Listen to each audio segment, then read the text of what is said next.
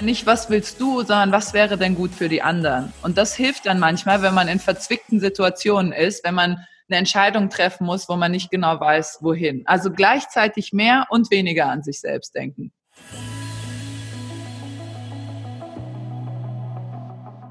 Hallo und herzlich willkommen bei Everyday Leadership, dem Live- und Leadership-Video-Podcast der DFB Akademie. Mein Name ist Thorsten Hermes und ich unterhalte mich für Sie mit Menschen. Und bevor ich das heute tue, möchte ich noch etwas loswerden. Denn in Folge 20 haben wir ja heute sowas wie ein kleines Jubiläum. Und da möchten wir es natürlich nicht versäumen, uns zu bedanken. Nämlich bei Ihnen. Bei Ihnen allen fürs Zuschauen und für die nette Post, die immer wieder bei uns ankommt. Oliver Bierhoff, Tobias Haupt, Mirko Dismer, wir alle freuen uns wirklich sehr, dass Sie genau wie wir so viel aus den Gesprächen mit unseren Gästen ziehen können. Und an der Stelle möchte ich auch ein dickes Dankeschön an unsere bisherigen Gäste schicken, die uns nicht nur ihre Zeit, sondern auch ihr Vertrauen geschenkt haben. Ein ganz, ganz herzliches Dankeschön dafür. Ja, und die StammhörerInnen unter Ihnen haben es mit Sicherheit auch schon bemerkt, mit Folge 20 haben wir auch unseren Sendeplatz optimiert. Denn ab sofort gibt es jeden Mittwoch eine neue Folge und einen neuen Gast für Sie. Und ich kann Ihnen versprechen, unsere Vorbilder und LeaderInnen der kommenden Wochen werden denen der vergangenen 19 Folgen in nichts nachstehen. Freuen sich also schon mal mit mir auf tolle Menschen und spannende Gespräche. Und damit kommen wir doch gleich zu einem genau solchen. Kommen wir zu unserem heutigen Gast. Und sie hat, wenn es um Leidenschaft, Disziplin, aber auch um Freiheit, wenn es um Führung geht, einiges an Erfahrung. Eine meiner musikalischen Helden, der wunderbare Musiker Axel Bosse, hat mal über sie gesagt, sie ist nicht nur eine tolle Tennisspielerin und super nett, sie ist auch noch schlau. Und den Eindruck konnte man schon während ihrer Schulzeit gewinnen, als ihr Abitur nah an der Perfektion mit 1,2 abschloss. Aber die junge Frau hat nicht nur Hirn, sondern auch Herz.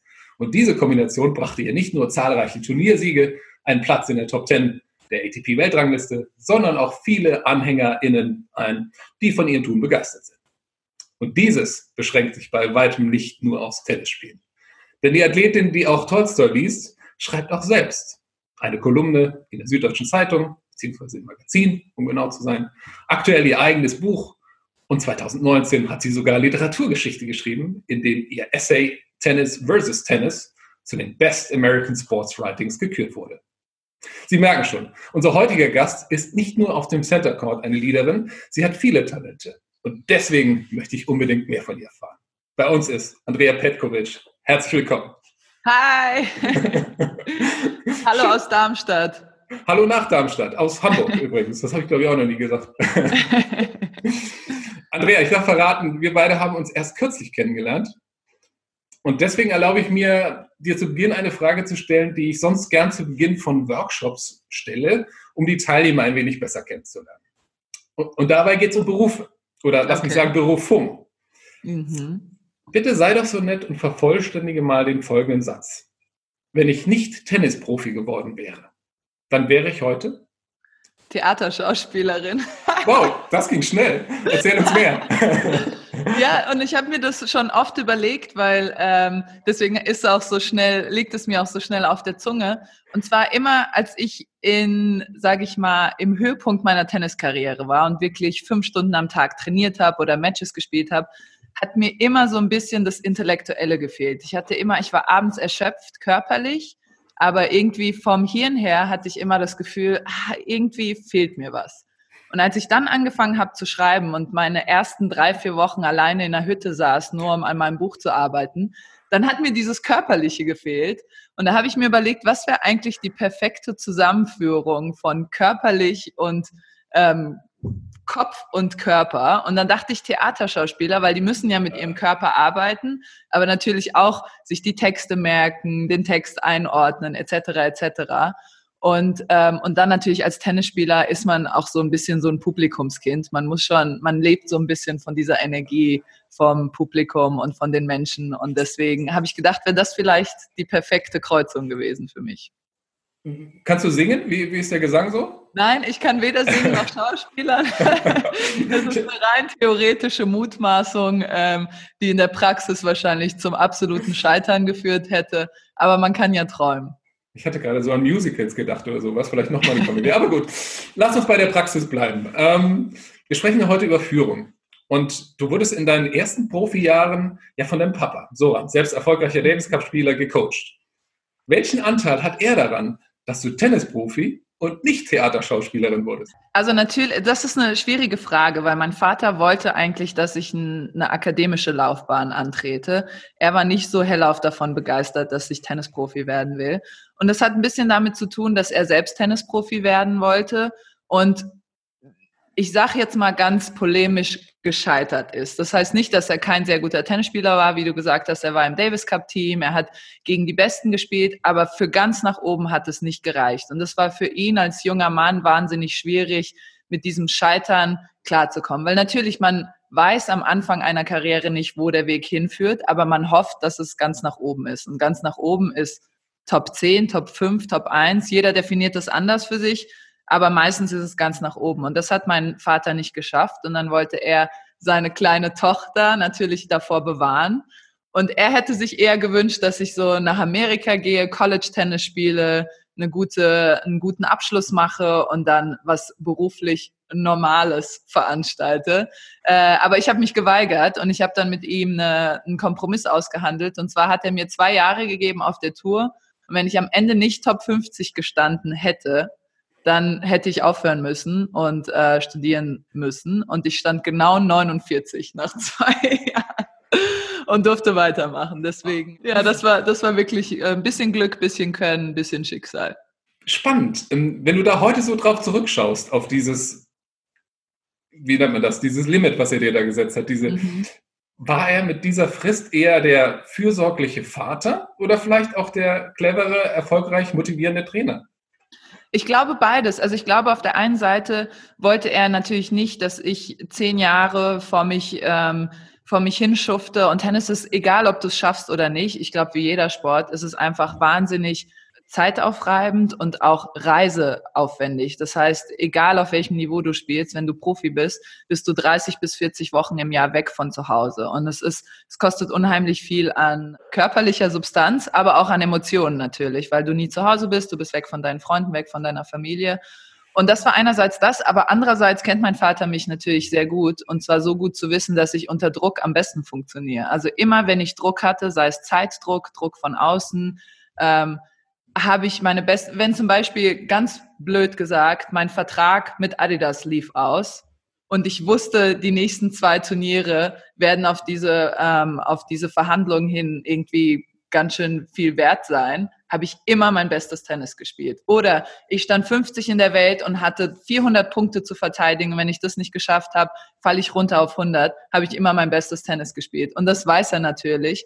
Und so hat er diese, was dann der Vorteil davon ist, wenn man von seinem ähm, eigenen Vater gecoacht wird, hat er das ausgenutzt, dass er meine Persönlichkeit so gut kannte, um mich zum Besten zu, zu führen. Und ich glaube, das macht auch einen guten Coach aus, dass er wirklich die Persönlichkeit der Spieler, der ähm, Menschen, der Arbeiter, was auch immer es ist, dass er die so gut kennt und an den Stellen kitzeln kann, wo, wo es, und das ist bei jedem anders.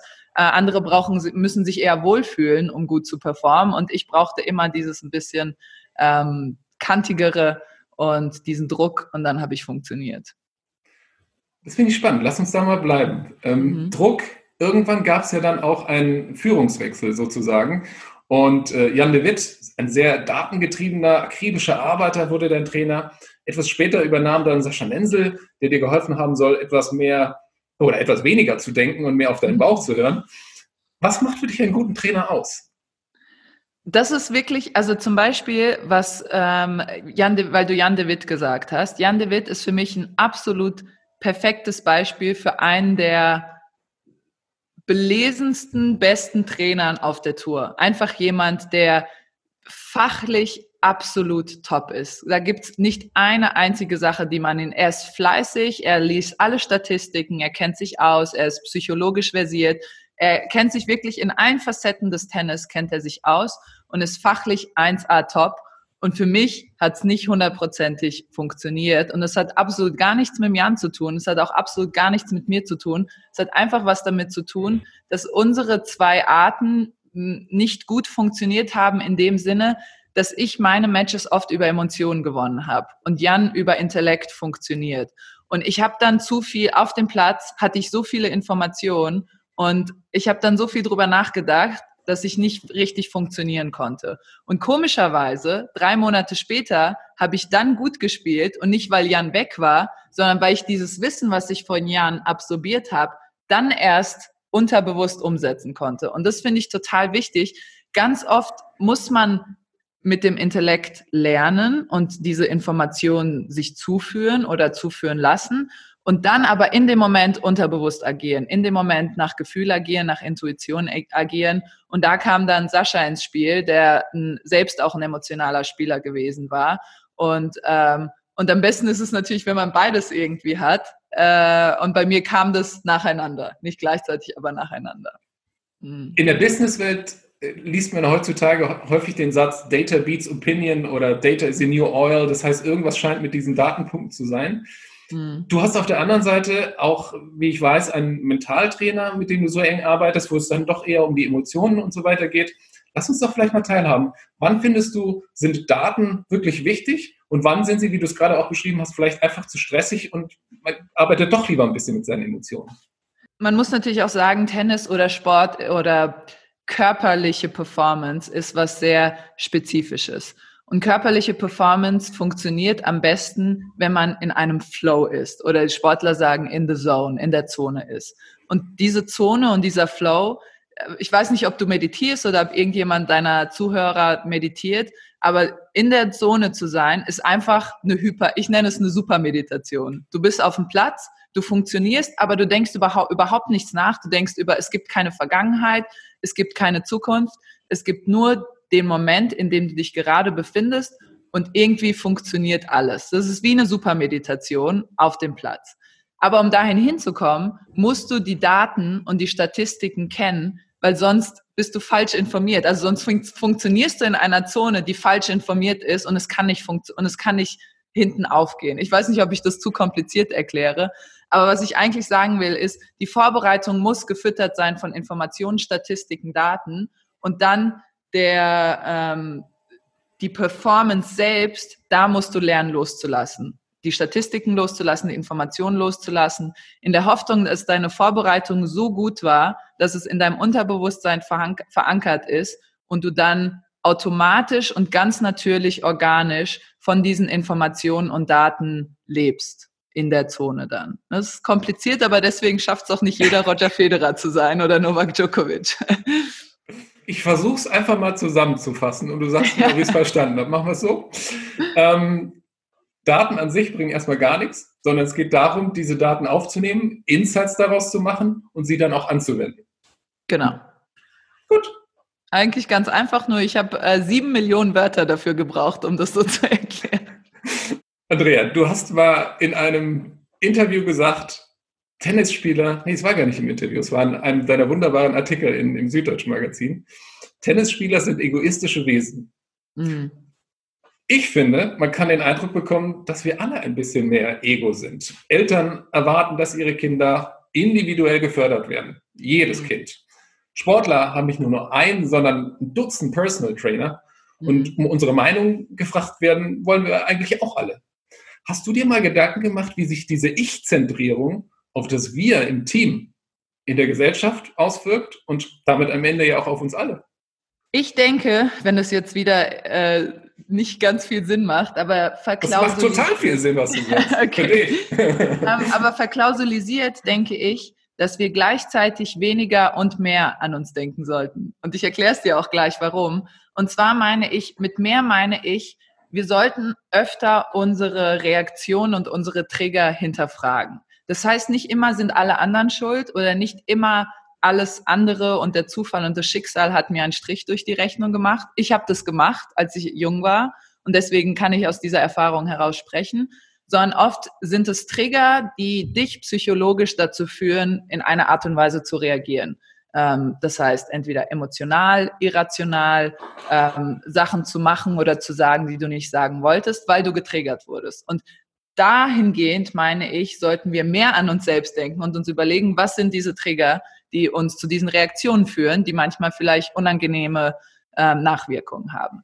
Auf der anderen Seite glaube ich, sehr, gleichzeitig sollten wir mehr an andere denken. Und zwar im Sinne nicht immer nur, was will ich, was wünsche ich mir, was äh, sind meine Träume, sondern zum Beispiel, ich sag dir, ich gebe dir ein Beispiel. Ich saß mal in einem Café und neben mir saß eine junge Frau, die gerade ihr College fertig gehabt hat. Also von der Konversation.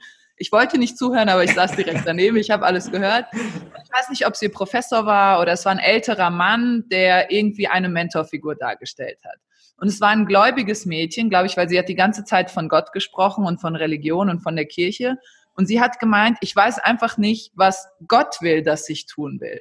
Und ähm, das hat jetzt gar nichts mit Religion oder Gott zu tun, nur was, was ich so schön fand an dieser Fragestellung, war nicht, was will ich, sondern was will, was ist meine Berufung oder was will die Gesellschaft von mir? Was kann ich der Gesellschaft Gutes tun?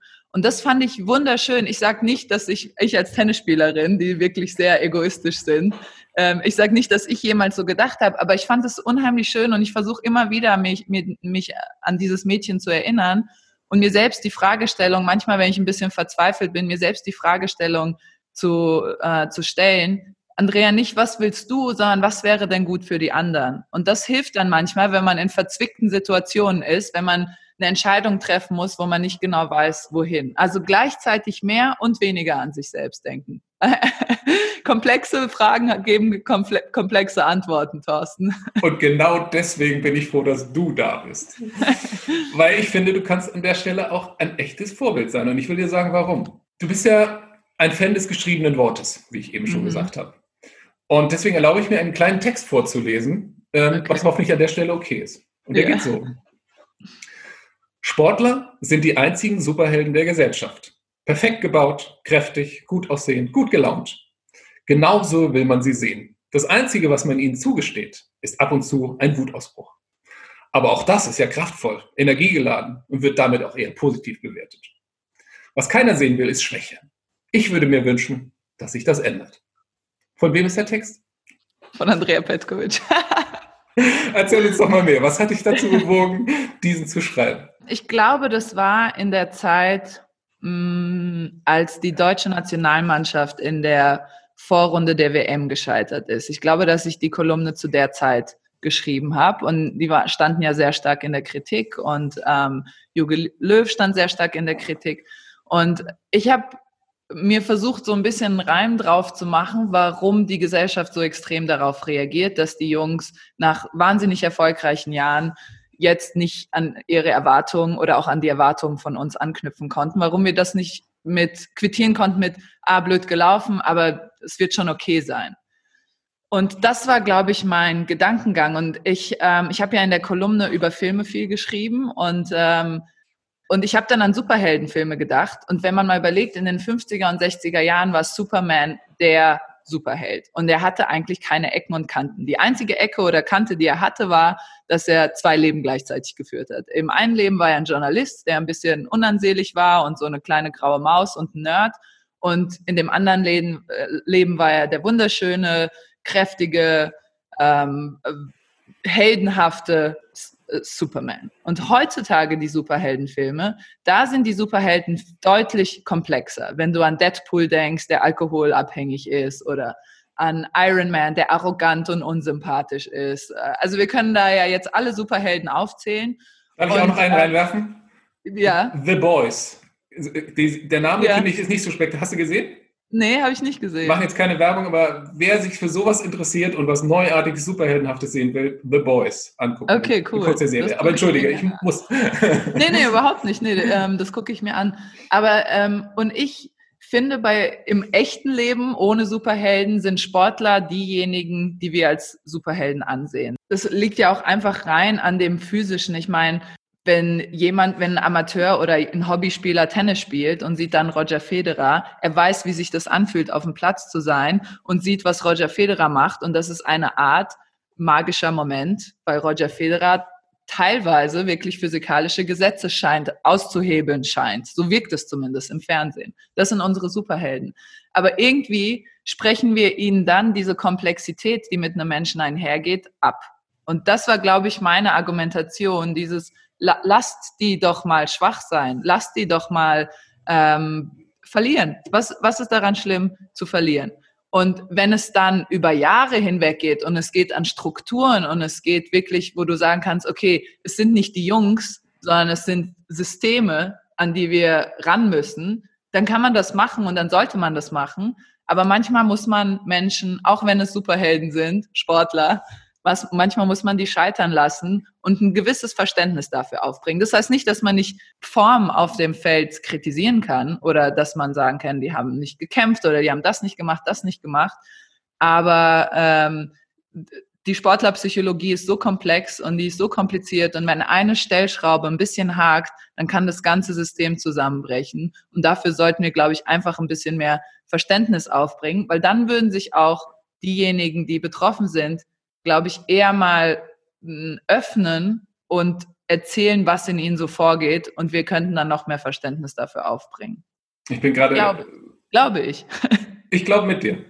Okay. Ich, ich, bin gerade total überrascht, weil als ich den Text ausgesucht habe, hätte ich natürlich nicht im Traum daran gedacht, dass du das auf Jogi Löw und, und die Mannschaft beziehst. Insofern bin ich nicht nur für den Inhalt, sondern auch für den Bezug sehr, sehr dankbar.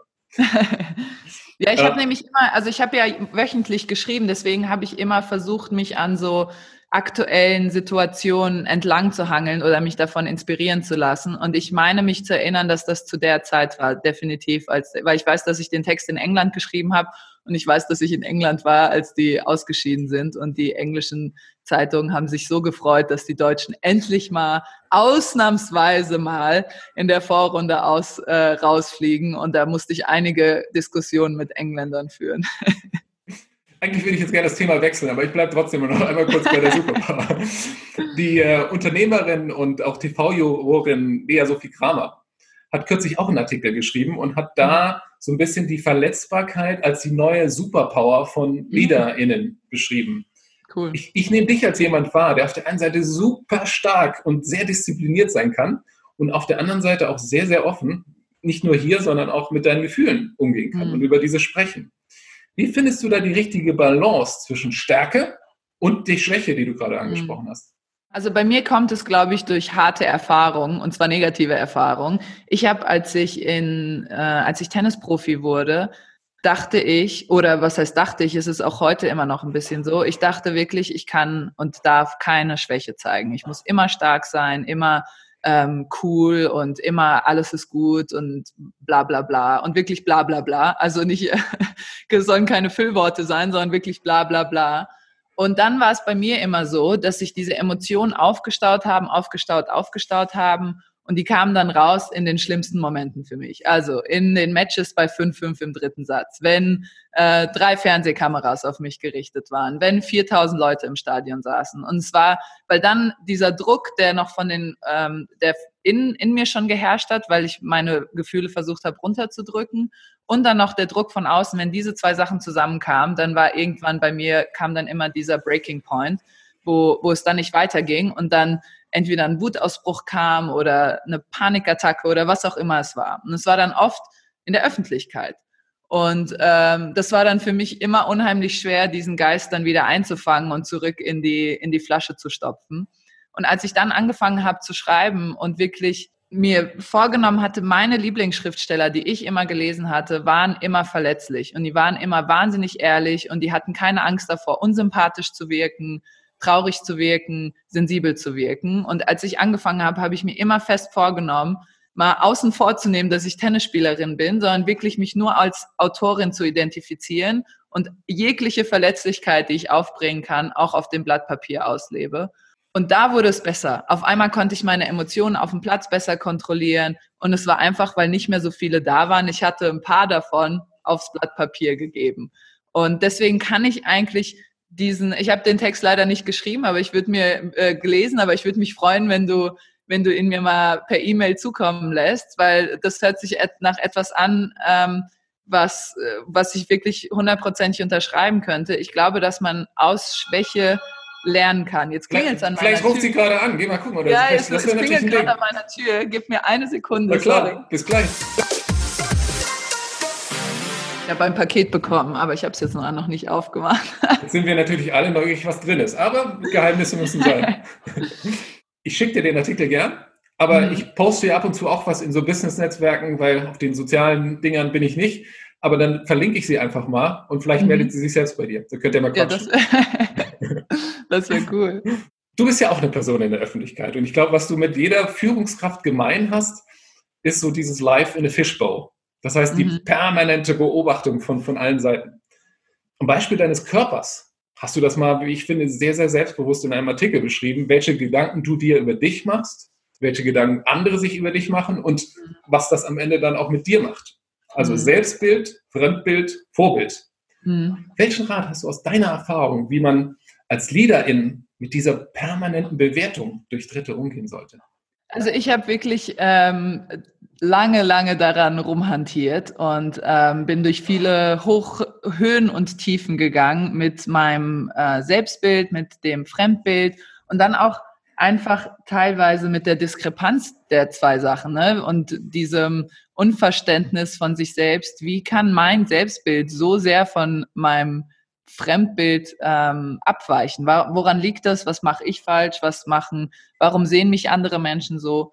Und ähm, was ich irgendwann festgestellt habe, ist, dass ich am glücklichsten bin und ich am zufriedensten bin, wenn ich meine Werte definiere, ganz klar, was ist mir wichtig. Und es muss gar nicht in der Reihenfolge sein, aber drei bis fünf Sachen definieren, die ähm, für mich wichtig sind, wie zum Beispiel Integrität, ähm, Ehrlichkeit, Offenheit, Kollegialität, einzustehen für andere, fürs Richtige einzustehen, Gerechtigkeit. Und wenn ich für mich, oder zum Beispiel, um es noch leichter zu formulieren, in einem Tennismatch, was liegt in meiner Hand? In einem Tennismatch liegt in meiner Hand, um jeden Punkt zu kämpfen, alles zu geben, nach jedem Ball zu rennen und das Beste zu versuchen, was ich an dem Tag geben kann. Manchmal wacht man auf, die Knie tun weh, es funktioniert nicht. Manchmal wacht man auf, man hat schlecht geschlafen, ähm, dein Freund hat mit dir Schluss gemacht, was auch immer es ist. Es gibt tausende Sachen, die deine Performance beeinflussen können. Aber mit dem, was du hast, an dem Tag dein Bestes zu versuchen, das ist, was in meiner Hand liegt. Und ich habe ganz viele Matches gespielt, wo ich meine besten Matches gespielt habe, trotzdem verloren habe. Und ich habe ganz viele Matches gespielt, wo ich schlecht gespielt habe und gewonnen habe. Und daran darfst du dich nicht messen, weil dann sind deine Selbstwertgefühle von anderen abhängig und von Resultaten abhängig. Du musst eine intrinsische Motivation finden, was dich antreibt. Und das können definierte Werte sein. Das können Sachen sein wie, ich will alles geben.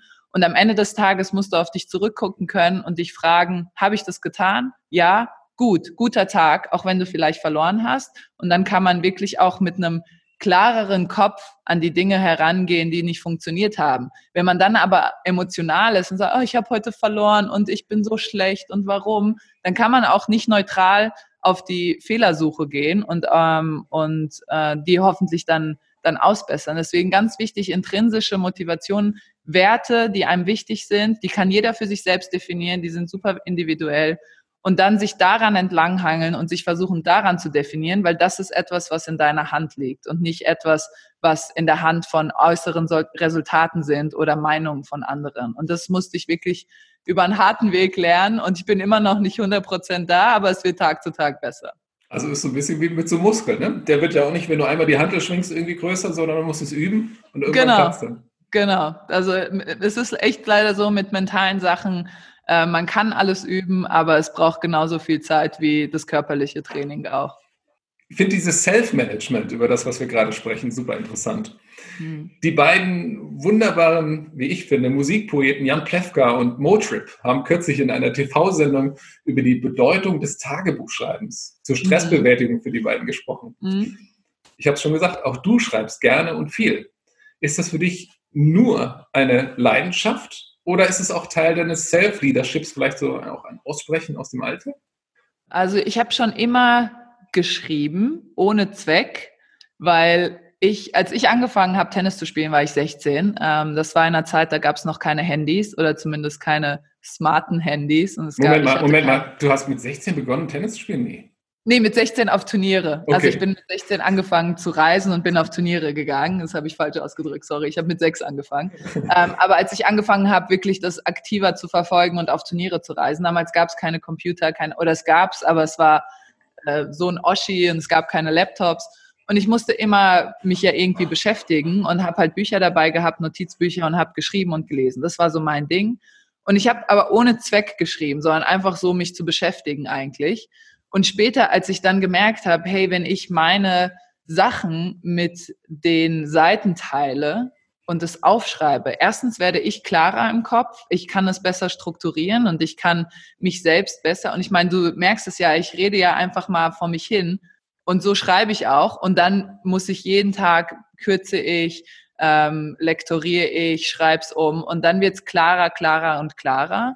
Und ähm, so werden meine Gedanken klarer und so werden mir auch meine Emotionen klarer. Und für mich war das auf jeden Fall ähm, irgendwann, als ich das begriffen habe, war das auf jeden Fall ein Tool, also eine Art Handwerkszeug, wenn es mir nicht gut ging oder wenn ich überwältigt war von Situationen und von Emotionen, war das auf jeden Fall eine Art Werkzeug, die mir helfen konnte, aus diesen schwierigen Situationen, wenn nicht vielleicht sofort rauszukommen, aber definitiv es klarer zu sehen und ähm, es besser einzuordnen und dann wahrscheinlich schneller rauszukommen. Am Ende musst du durch eine Krise, wenn du Krisen hast, musst du durchgehen. Da hilft nichts. Du kannst nur versuchen, schneller rauszugehen und stärker rauszugehen, aber durch musst du. Und ich glaube, das darf man als Mensch, ähm, ich glaube, da ist der Mensch, hofft einfach dieser Schmerz, der irgendwie mit, mit dem Leben und mit allem kommt. Als Mensch versucht man immer, den loszuwerden. Aber ich glaube, das wird nie funktionieren. Solange wir Menschen sind, werden wir immer auch Schmerz haben und wir können nur versuchen, diesen Schmerz zu nehmen und versuchen, in was Besseres und, und Schöneres zu transformieren. Und ich glaube, wenn wir irgendwann mal lernen, dass schneller nicht immer besser ist und manche Dinge einfach auch Zeit brauchen, dann sind wir auch schon einen Schritt weiter. Ja. Apropos Ausbrechen, habe ich gerade gesagt. Auf deiner Homepage stand mal, ich wäre lieber Rockstar als Tennisspielerin. ich finde ein spannender Satz für eine Frau, zu deren Stärken Disziplin und Fitness zählen. ähm, aber ich glaube, viele Menschen verspüren aktuell einen Wunsch nach Freiheit, nach Purpose, nach Leben. Was glaubst du, woran liegt das? Und was macht den Rockstar als Job für dich so interessant? Äh, also das ist echt lustig, dass du mich das fragst und ich finde es auch gut, dass du das richtig verstehst, wie ich das meine, weil ganz viele dachten immer, ich wäre halt gerne ähm, auf einer Bühne und berühmt und ähm, hätte tausend Leute, die mir zujubeln. Aber ich habe es immer genau so gemeint, wie du es äh, gerade erklärt hast dadurch, dass das Sportlerleben so wahnsinnig von Disziplin geprägt ist und von krass stringenten Strukturen, ist natürlich ein Rockstar, zumindest das Bild eines Rockstars, das absolute Gegenteil, das ähm, Freiheit verspricht, schlafen gehen, wann man will, so lange schlafen, wie man will, essen was und wie man will. Ähm, all diese Sachen, glaube ich, äh, die, die verspricht die Idee eines Rockstars. Ich war ja dann dieser Artikel, den du ganz am Anfang erwähnt hast, der ähm, in, in Amerika rauskam, für den ich dann auch nominiert wurde für die Best American Sports Stories, da war ich ja mit einer Band unterwegs auf Tour, um genau das zu vergleichen. Wie ist es als Künstler unterwegs zu sein und wie ist es als Sportler unterwegs zu sein? Und hab, musste feststellen, so Rock'n'Roll ist das alles gar nicht. Da ist auch sehr viel Struktur, sehr viel Disziplin, jeden Morgen um fünf aufstehen, zum nächsten Gig fahren also es ist alles nicht die Idee eines Rockstars, ist leider nicht die Realität. Da kommen jetzt genau hier das. keine Träume. Viele denken jetzt. genau, tut mir leid, aber so ist es leider. Ähm, aber diese Idee, diese Freiheit, und ich glaube, das liegt, ähm, das liegt daran, dass wir alle äh, wahnsinnig nicht erfolgsverwöhnt, aber erfolgsabhängig geworden sind. Und wir wollen alle erfolgreich sein und wir wollen alle ähm, immer das, wir haben Zielsetzungen, wir wollen immer das nächste große Ding erreichen und immer zum nächsten großen Ding gehen. Und das ist wahnsinnig anstrengend. Ich weiß, ich weiß, wie das ist. Ich mache seit meinem, seit ich denken kann, mache ich das. Habe immer das nächste große Ding, auf das ich hinarbeite. Und es ist wahnsinnig anstrengend. Und ich glaube einfach, dass, ähm, dass wir immer die Balance suchen. Und wenn dieses stringente, disziplin disziplinierte Arbeiten an etwas und auf etwas hin zu viel wird, dann wünschen wir uns manchmal ähm, einfach gar nichts zu tun oder das zu tun, was wir wollen. Und dann bricht eine Pandemie aus und dann wollen wir das eigentlich auch nicht. also eigentlich wissen wir nie, was wir richtig wollen. Am Ende führt es immer wieder darauf zurück, es schadet einfach nicht, wenn man auch so ein bisschen zufrieden ist mit dem, was man gerade hat und daraus das Beste macht, wie du es so eben so schön beschrieben hast. Ne? Ja, das sollte man auf jeden Fall dahin streben, glaube ich, dahin streben. Oder einfach, äh, wenn zum Beispiel, was ganz wichtig ist, wenn ich, ähm, wenn ich abends, ich führe auch Tagebuch und wenn ich abends schreibe, dann ist natürlich das Erste, was hochkommt, sind oft ähm, negative Gefühle oder so eine Art, was hat mich heute aufgeregt, was hat mich genervt oder manchmal ist man auch erschöpft nach einem langen Tag und man muss dann diese Gefühle teilen. Aber es ist echt wichtig, auch teilweise, ähm, nicht teilweise, sondern dann am Ende entweder mit einem schönen Gedanken aufzuhören oder mit etwas anzufangen, was schön ist. Und das kann etwas, eine ganz simple Sache sein, für die man dankbar ist, ähm, oder jemanden, den man lange nicht gesehen hat, den man wieder gesehen hat, ein tolles Buch, was man gelesen hat, einen schönen Artikel, den man äh, gelesen hat, was auch immer es ist, was einen glücklich macht, dass man damit anfängt oder aufhört. Das finde ich ganz wichtig, dass man sich nicht in so einem äh, negativen Vakuum dann irgendwann nur noch befindet. Oder zumindest sich sehr bewusst darin ist, dass man das teilt, auch mit der Seite oder mit, man kann ja auch damit mit jemandem reden, wenn man einen Ehepartner hat oder was auch immer, ähm, dass man sich ganz bewusst ist, dass man das teilt, um dann davon loszulassen und das nicht, nicht daran festzuhalten und das weiter in sich, in sich zu tragen, weil dann wird es natürlich anstre noch anstrengender, als, als das Leben so schon ist. ich mache Spaß, das Leben ist schön, aber manchmal muss man auch über die, die negativen Sachen reden. Achtung, Überleitung. Mhm. Tagebuch, täglich, Everyday Leadership. Ich habe noch eine Everyday. Frage für dich. Und die stellen wir jedem Gast. Und die geht mhm. so. Everyday Leadership, das bedeutet für mich.